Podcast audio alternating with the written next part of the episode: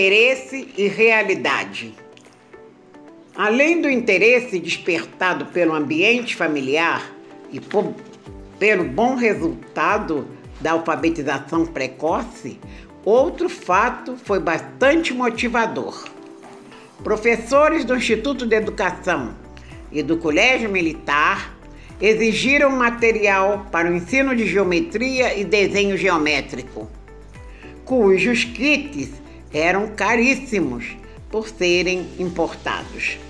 Nossos pais não dispunham de recursos financeiros para tal compra e eu e meu irmão resolvemos o problema, oferecendo nossos serviços como explicadores para crianças do bairro com dificuldades de aprendizagem.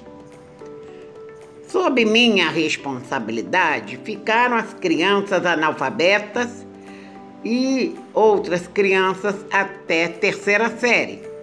Com meu irmão ficaram as demais. Como resultados desta aventura, né, tivemos sucesso, tivemos um sucesso, né? E isto influenciou nosso futuro profissional. Eu, professora primária, me dediquei a crianças de primeira a quarta série das escolas públicas na cidade do Rio de Janeiro. E nos 32 anos subsequentes à minha aposentadoria oficial, formada em pedagogia, dirigi escola particular que atendia a crianças de educação infantil e do primeiro segmento da educação fundamental.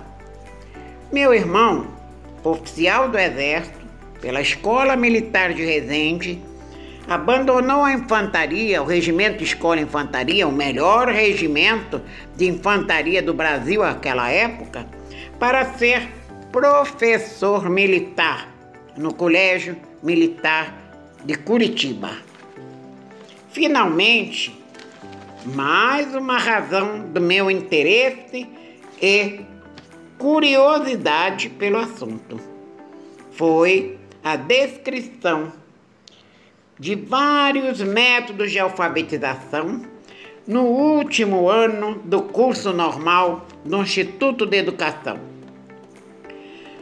O Instituto de Educação já tinha estado sobre a, sob a influência da Escola Nova, um movimento de educação renovador, um movimento que é, é, procurava levar o ensino para uh, de acordo com o interesse do, do, do educando, né? em, em, em com, uh, vamos dizer assim, de maneira significativa, não é?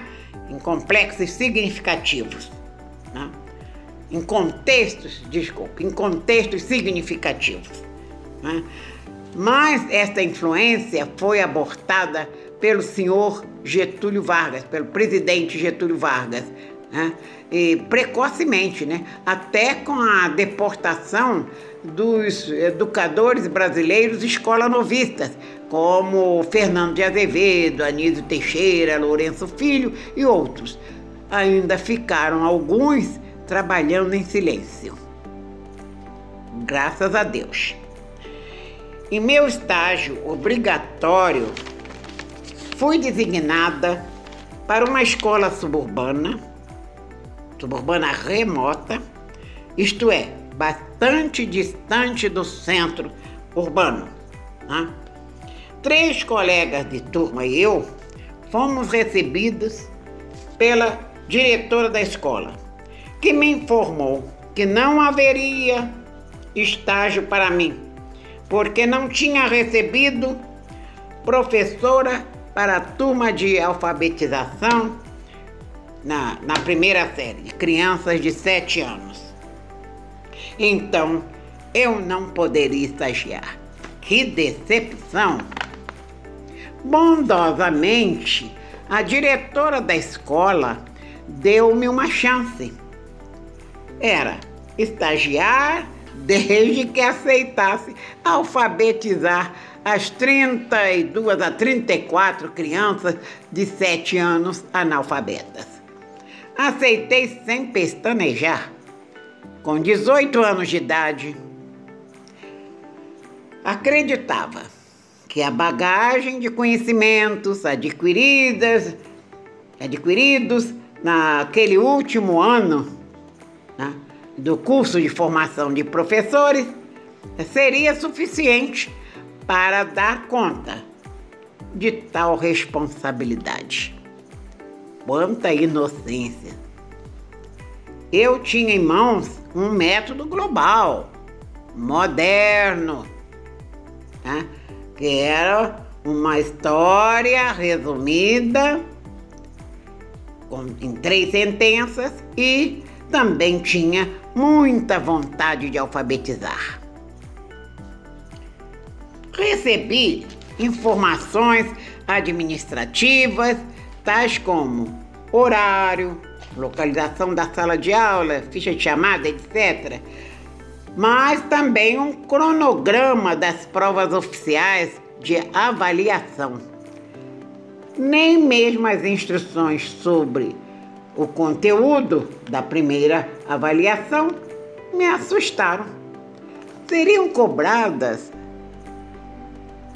não só seriam cobradas não só a leitura como a escrita de palavras com determinados fonemas. Eram estes fonemas obrigatórios no primeiro período, V, D, L, M e tal. E também a escrita de cinco linhas do cabeçalho. Material escolar como giz branco, papel lousa, lápis preto, foi distribuído. A prefeitura mandava para as escolas públicas, né? E então eu já tinha o material para exercer a minha tarefa em sala de aula. Porém, aquela dificuldade para iniciar meu estágio chocou-me. Chocou-me. Eu pensava, como as professorandas não tiveram informações sobre a realidade educativa de seu município. Município que era a capital da República.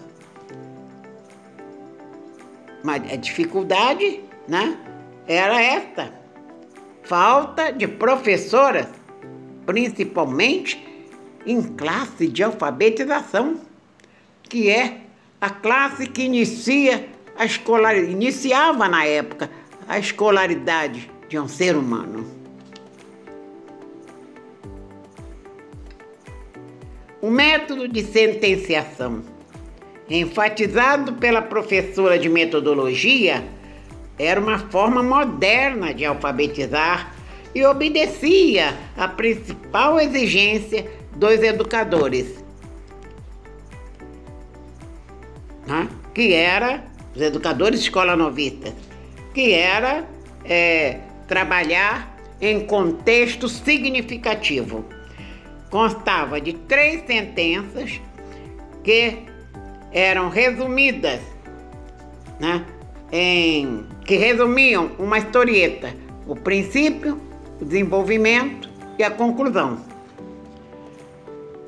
Nós fomos é, é, agraciadas com três historietas prontas, já resumidas, né? Não me lembro das três, apenas da primeira, que era assim: Bebeto jogou a bola, a bola bateu na Babi, Babi caiu no buraco. Observa-se aí a intenção de obter palavras-chave que levem ao conhecimento das sílabas da família silábica da, do fonema B, do Babebi Bobu. Era Babi, Bebeto, é, bateu, bola, buraco. Enfim, era recair no método tradicional, um método silábico. O que me entusiasmou, porém, nesse método foi o fato de poder dar aulas contando histórias. Meu avô era um exímio contador de histórias divertidas e inventadas por ele. Em, uh, em meu primeiro dia de aula, contei a historieta, conversei sobre os personagens. Recordo que não me aprofundei muito sobre isso e levei levei-os à dramatização, porque em minha infância eu gostava muito de, de, de brincar de teatro com meus irmãos e primos. Mas era um teatro informal, sem texto para decorar, né?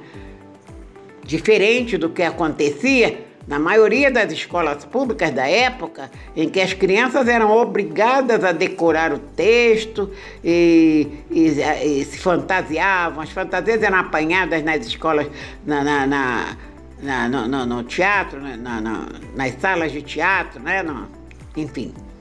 E, e as, as crianças ficavam nervosas, é, havia crianças que ficavam com dor de cabeça, é, enfim, elas é, passavam mal ao, ao, representar assim com uma obrigação, uma responsabilidade de textos decorados, etc. Né? Maneira que eu abominava essa forma de teatro formal. Né? E, então, embora eles tivessem gostado da história, apresentaram dificuldades incríveis, enfim, não conseguiram se expressar com o corpo. Então, prossegui o método, escrevi as três sentenças no quadro, distribuí, escrevi com a letra que as professoras das classes iniciais, é, letra que as professoras chamam de letra de mãozinha dada, né? É a letra cursiva. É a letra cursiva. Pedi que fizessem a cópia e, para surpresa, nenhuma criança escreveu sequer uma palavra. Nenhuma. Eu, embora estimulasse, nada foi feito. Que surpresa, hein? Eles não sabiam escrever. Não tinham a menor uh, convivência com lápis e papel. Isto foi o, o choque número dois para mim. Nenhuma professoranda recebeu informações sobre a realidade educacional do município, qual seja a de que muitas crianças de sete anos não tinham a menor convivência com lápis e papel. E aí abro um parênteses para uma observação. A escola para a qual fui designada para trabalhar só recentemente receber a classificação de escola suburbana remota, devido à instalação de uma fábrica de tecidos na região. Então, meus alunos verdadeiramente eram oriundos de zona rural. Que problema, que problema! Era minha estreia no magistério. O que fazer para desenvolver o método? Como preencher as horas restantes? Né? Eu tinha que improvisar.